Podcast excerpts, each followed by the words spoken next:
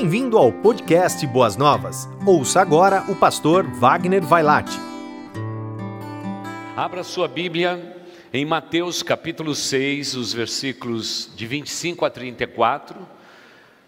Eu vou fazer a introdução do tema desse mês e, junto com meus colegas pastores, estaremos pregando a cada culto, a cada celebração, subdividindo o tema e colocamos nesse mês 100% Jesus a ideia de altares erguidos em nossas vidas como sendo um lugar de culto, de adoração e de consagração ao nosso Deus Todo-Poderoso. Não vou falar de altar, mas vou falar a respeito de Deus em primeiro lugar neste mês 100% da sua vida. E Mateus capítulo 6, os versículos de 25 em diante, nos ensina de maneira muito soberana muito tranquila, parte dos ensinos de Cristo Jesus, ele diz assim: Portanto, eu lhes digo, não se preocupe com as suas próprias vidas, quanto ao que comer ou beber, nem com seus próprios corpos, quanto ao que vestir. Não é a vida mais importante do que a comida e o corpo mais importante do que a roupa? Observem as aves dos céus. Não semeiam, nem colhem, nem armazenam em celeiros. Contudo, o Pai Celestial as alimenta. Não tem vocês muito mais valor do que elas? Quem de vocês, por mais que se preocupe, pode acrescentar uma hora que seja a sua vida? Porque vocês se preocupam com roupas. Vejam como crescem os lírios do campo. Eles não trabalham, nem tecem. Contudo, eu lhes digo que nem Salomão, em todo o seu esplendor, vestiu-se como um deles. Se Deus veste assim a erva do campo, que hoje existe e amanhã é lançada ao fogo, não vestirá muito mais a vocês, homens de pouca fé ou de pequena fé. Portanto, não se preocupe dizendo: que vamos comer, ou que vamos beber, ou que vamos vestir, pois os pagãos é que correm atrás destas coisas. Mas o Pai Celestial sabe que vocês precisam delas. Busquem, pois, em primeiro lugar o reino de Deus e a sua justiça todas estas coisas lhe serão acrescentadas. Portanto, se preocupem, é, desculpem, portanto, não se preocupem com amanhã, pois o amanhã se preocupará consigo mesmo. Basta a cada dia o seu próprio mal. Amém. O nível de ansiedade do coração nosso nesses dias é muito grande. Muitas vezes vírus que se espalham pelo mundo trazem ansiedade ao coração do ser humano. A expectativa de uma segunda-feira, o dia de amanhã, traz consigo tanta ansiedade no coração de tantos. Muitas vezes é um problema que temos que resolver. Pronto, estamos todos nós ansiosos. Naturalmente, existe aqueles que são mais ansiosos pelo seu próprio temperamento, eu reconheço isso.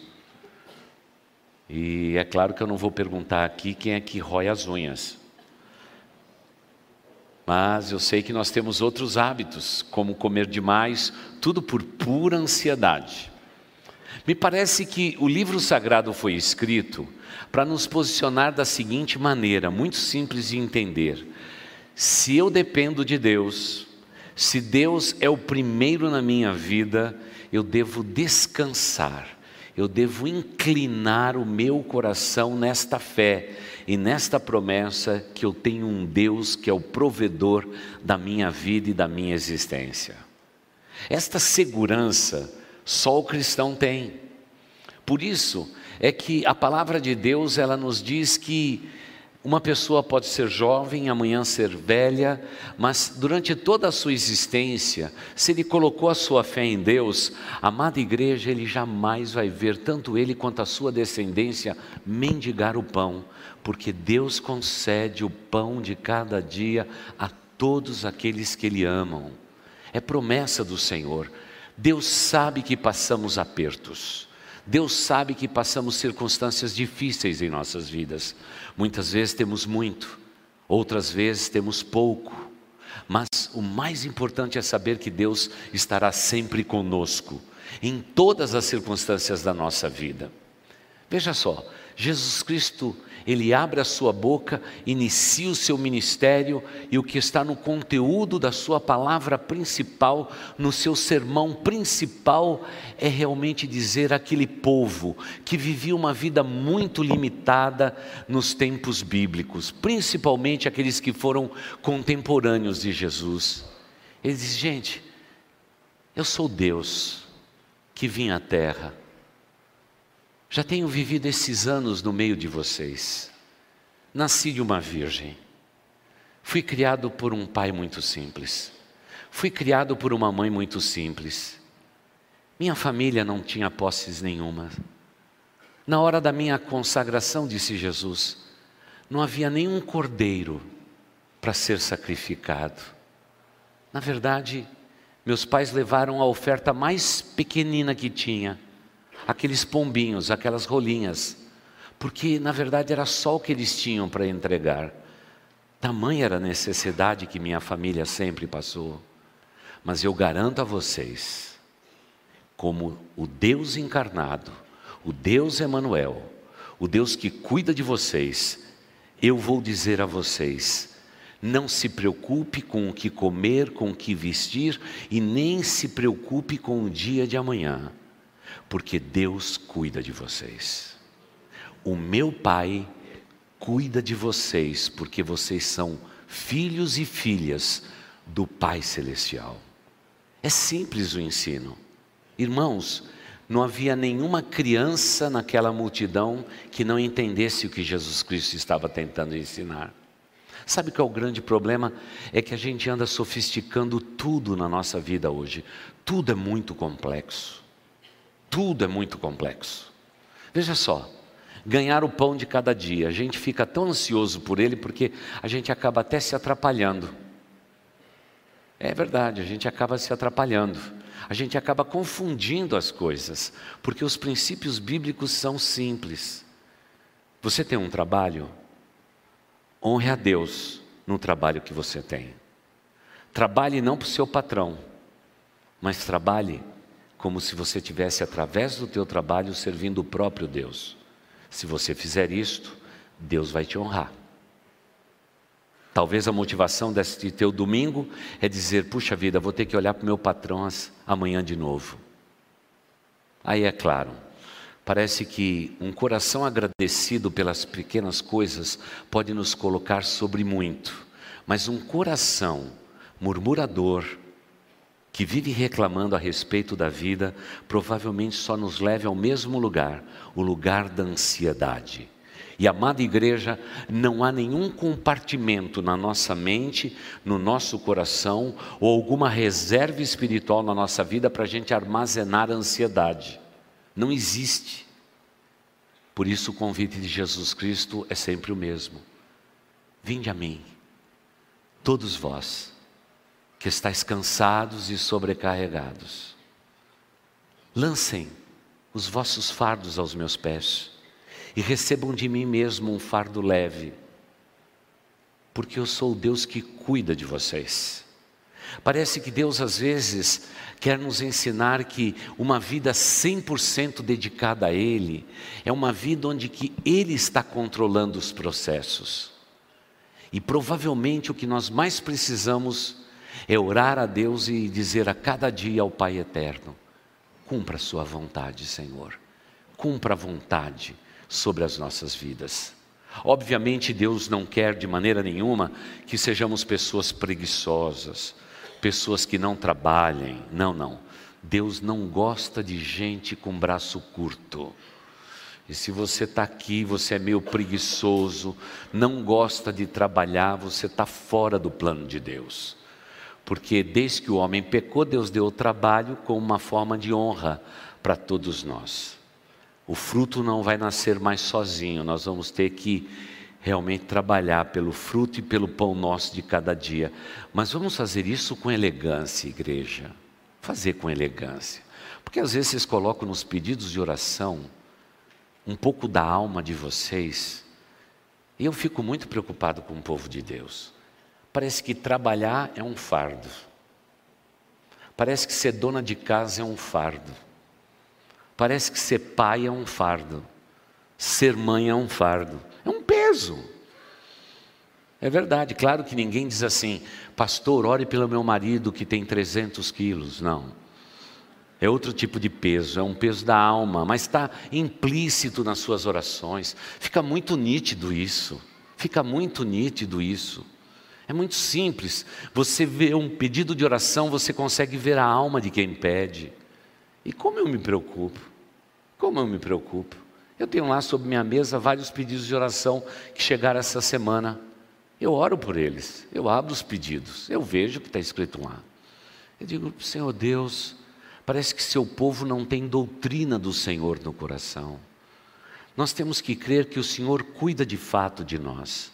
Nós vamos fazer a nossa parte e o Senhor vai nos abençoar, não é? Vai nos abençoar. No tempo que eu nasci e cresci, meu pai me emancipou para eu trabalhar antes da hora. Irmãos, eu, eu não sofri nenhum mal. Eu não sofri nenhum, nenhum mal, irmãos. Com 12 anos, meu pai me emancipou para eu poder trabalhar. Não arrancou nenhum pedaço, não. Não arrancou, não, não fez mal nenhum, não.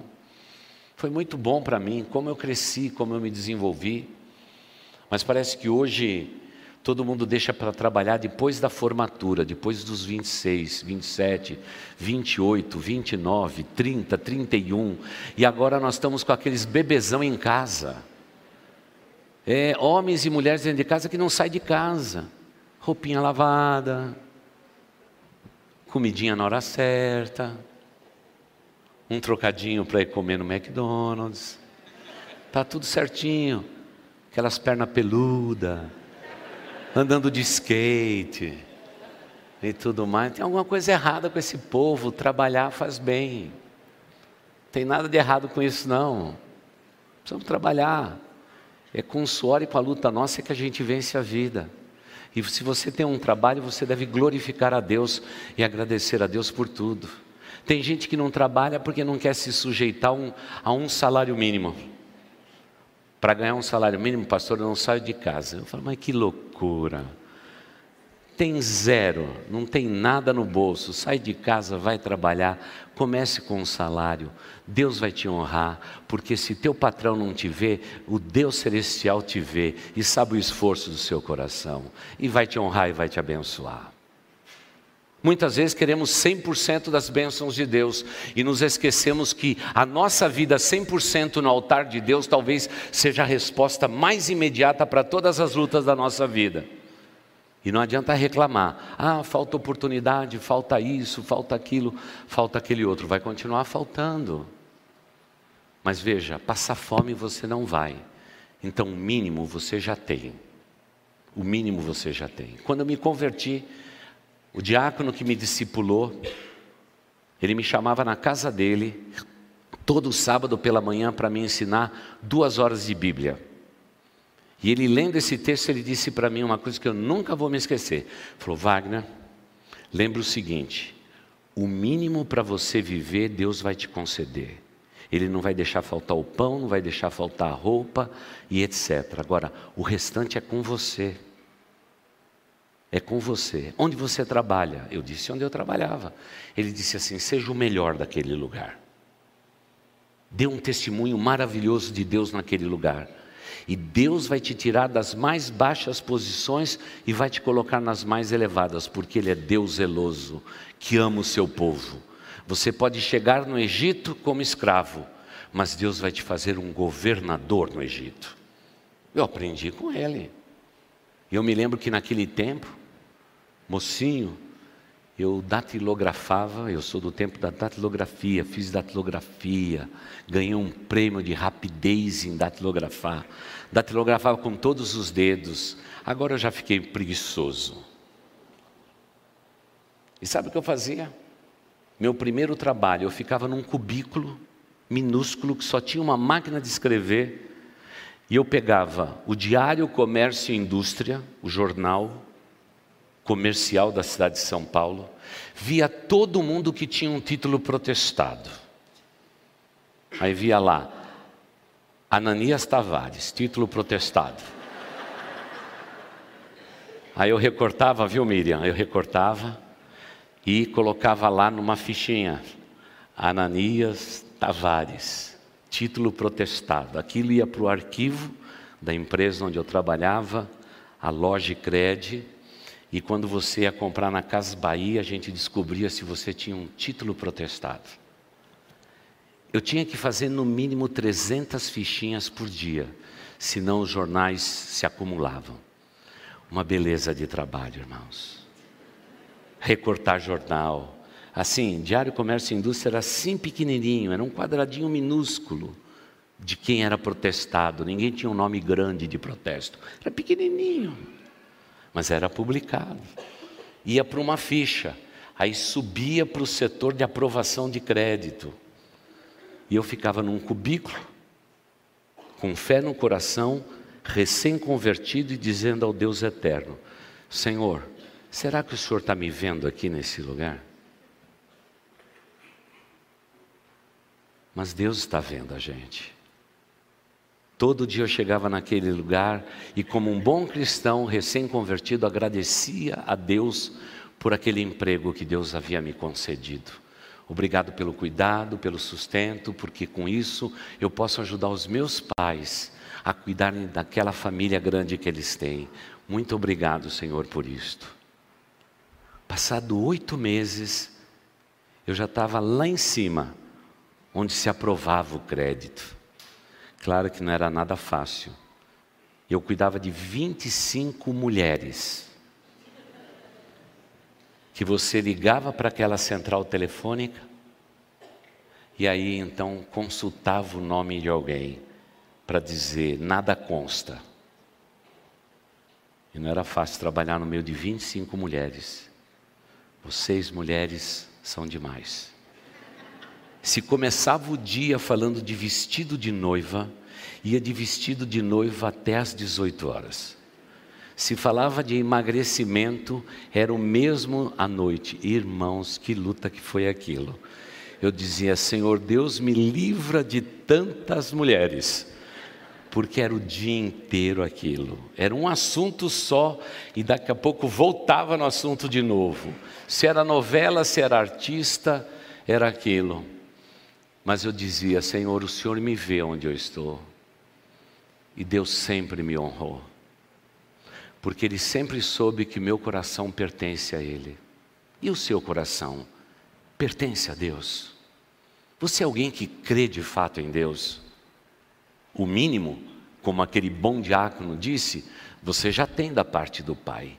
Nunca vai te faltar nada. Mesmo com simplicidade, Deus sempre vai suprir. Eu tenho que trabalhar para os extras, ou os extras que Deus vai me conceder. E me parece que esta foi a preocupação de Jesus, porque ele disse: Quem de vocês, por mais que se preocupe, pode acrescentar uma hora à sua própria vida? Não. Algumas versões antigas diz acrescentar um côvado à sua altura. Não, não tem. Não é? E aí vem Jesus Cristo didaticamente e ludicamente dizendo: Por que vocês se preocupam com roupas? Olhe para os lírios do campo nem Salomão, em todo o seu esplendor, se vestiu como um deles. E veja que lírios, hoje nasce, passa por ele o vento e daqui a pouco não se vê mais o seu lugar. Quem é que vale mais, os lírios ou vocês? E a resposta somos nós. Portanto, não se preocupe. Não corra atrás das coisas que as pessoas que não creem em Deus fazem o que vamos comer, o que vamos beber, o que vamos vestir. Mas faça uma coisa: substitua todas as suas preocupações por uma só coisa na sua vida. Busque, pois, em primeiro lugar o reino de Deus e a sua justiça, e todas as coisas lhe serão acrescentadas. Quantos hoje estão preocupados com o reino de Deus? A maioria de nós, irmãos, estamos preocupados só com o nosso estômago, com a nossa barriga, com as nossas vestes e com aquilo que possuímos. A sugestão de, de Jesus não é só que você busque a Deus na sua vida, Ele está dizendo: busque o reino de Deus. O reino de Deus que precisa ser estabelecido sobre a face da terra. A impressão que eu tenho aqui é que Jesus Cristo não está falando de uma igreja, de uma denominação, está falando do reino dele. Deus não está falando de você mesmo ou de você mesma, Ele está falando do reino de Deus se estabelecer sobre a face da terra. E quando eu e você entendemos o lugar do reino e a proeminência do reino de Deus sobre as nossas vidas, nossa vida com certeza vai mudar. E concluo dizendo que, quando eu me converti, eu só queria uma coisa na minha vida: fugir da condenação eterna. Eu não sei o que se passa na sua vida, mas do mundo que eu vim, espiritualmente falando, eu só queria fugir da condenação eterna.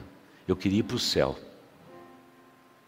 Se me falasse do reino de Deus estabelecido aqui na terra, eu queria ir para o céu. Mas sabe, naquelas lições de discipulado, eu comecei a descobrir que o reino de Deus importa aos olhos de Deus. E quando eu, com a minha vida, com os meus dons, talentos e habilidade, eu ajudo a implantar o reino de Deus na face da terra, eu estou buscando a Deus em primeiro lugar. É uma mudança de perspectiva. E muitas vezes nós achamos que o reino de Deus não passa por nós, mas o reino de Deus passa por nós, pela minha vida, pela sua vida. Cada pequeno gesto, como acabamos de cantar, quando eu cedo o meu ombro para um amigo reclinar a sua cabeça, quando eu estendo a mão para alguém, Deus realmente faz com que o seu reino esteja estabelecido sobre a face da terra. Estamos preocupados sim com o reino de Deus na face da terra. Quantas vezes as pessoas me perguntam, pastor, e as cadeiras que estão saindo ali naquele caminhão? Ah, vai ajudar a igreja lá que vai fazer um culto especial. No sábado eles trazem de volta. Mas, pastor, será que não vai quebrar o pé da cadeira? Eles não vão sujar? Sabe como é crente, né? Eu digo, é o reino de Deus, irmãos, nós não podemos fazer diferente. Eu continuo ainda lutando porque eu sei que os ticunas vão precisar de 15 mil reais. Eu estou dizendo, Senhor Deus, o teu reino precisa ser estabelecido sobre a face da terra. Isso incomoda a mim. Mas muito, muitos de nós estamos só preocupados com o nosso próprio umbigo, só preocupado com o que comer, com o que vestir e com o dia de amanhã você está errado. Quem busca Deus em primeiro lugar na sua vida está preocupado com a implantação do reino de Deus na face da terra. Essa semana alguém me disse: Nossa, pastor, mas está demais, né? Vila Prudente. Porque foi publicado que só na nossa região são hoje aproximadamente 280 igrejas na mesma região. O que, que a gente faz, irmãos? A gente glorifica a Deus, não é? Que tem o dobro. Mas parece que a gente está até temendo concorrência. Irmãos, não existe concorrência. O reino de Deus é um só. O Deus é um só, é um, uma só fé, um só batismo. Não tem concorrência, irmãos. Nós não concorremos com qualquer outra igreja. Essa semana veio os nossos queridos irmãos aqui da Paz Church. E alguém chegou para mim e disse assim: Pastor, o senhor não fica com o cabelo branco? Você está cedendo a nossa estrutura para uma igreja concorrente à nossa. Aí eu vejo quanto que o povo de Deus é pequeno. Não enxergo um palmo na frente do nariz. Irmãos, nós concorremos é contra o diabo, o inferno.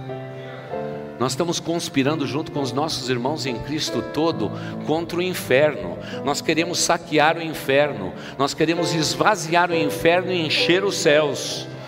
não importa o que façamos, mas parece que o reino de Deus é um desafio para nós, porque a gente só consegue enxergar um palmo na frente do nosso nariz. Já viu o crente dentro da igreja? Está trabalhando na igreja, aconteceu alguma coisa errada, já desiste. Você imagina se o reino de Deus vai depender de uma pessoa fraquinha assim? Meu Deus do céu, que vergonha que eu tenho do povo de Deus. Irmãos, quanto mais duro é o desafio, mais forte a gente fica. Quanto o desafio é maior ainda, mais forte a gente fica. Não desistimos, não voltamos atrás. Nós não somos o povo que voltamos atrás, nós seguimos em frente, porque o que nós estamos preocupados é que o reino de Deus seja estabelecido sobre a face da terra e abençoe o mundo inteiro. Eu não estou preocupado a respeito da igreja nossa. Nós somos um grãozinho de areia no universo de Deus para abençoar a cidade de São Paulo e rogo a Deus que Jesus cresça e que nós possamos diminuir, porque isso é ver o reino de Deus do lado certo. Abrace seu irmão em Cristo no seu local de trabalho, se reúna com eles. Queridos jovens, como aprendemos ontem, vamos nos unir nas universidades, ABU, pessoal da Cruzada, vamos unir mãos, braços e vamos estabelecer o reino de Deus na face da terra em cada universidade, em cada lugar que estivermos, irmãos, porque o que importa é o reino de Deus, e o reino dele já chegou, e quem veio trazê-lo foi o Senhor Jesus Cristo. O reino já é chegado. Por isso, quando Jesus foi apontado por João Batista como Agnus Dei, ele disse: O reino de Deus chegou à terra. Eu faço parte desse reino, você também. Eu não fico de fora daquilo que Deus está fazendo no mundo. E rogo a Deus que você possa dizer: Senhor, Tu és o primeiro na minha vida. Eu te busco, ansiosamente eu te busco, ó Deus. Eu te procuro, ó Deus. Mas o que eu desejo mesmo é que o Seu reino se estabeleça na terra. Porque quando o reino de Deus for estabelecido, haverá justiça na face da terra. Não justiça dos homens, mas justiça divina. E o melhor de, de tudo é que ele nos diz que todas estas coisas, comer, vestir e futuro, nos serão acrescentados pelo próprio Deus. Deus vai fazer isso na minha vida. Se preocupe com o reino e deixe todas as consequências nas mãos do nosso Deus. Por isso, meu irmão, nesse mês 100%, que você se consagre, busque a Deus com todas as forças do teu coração, e assim, o reino de Deus será inconfundível, porque Ele passa pela minha vida e pela tua vida, quando estivermos 100% no altar desse Deus maravilhoso. Você ouviu o podcast Boas Novas? Que Deus te abençoe e nunca se esqueça que, em Boas Novas, a gente sempre se encontra.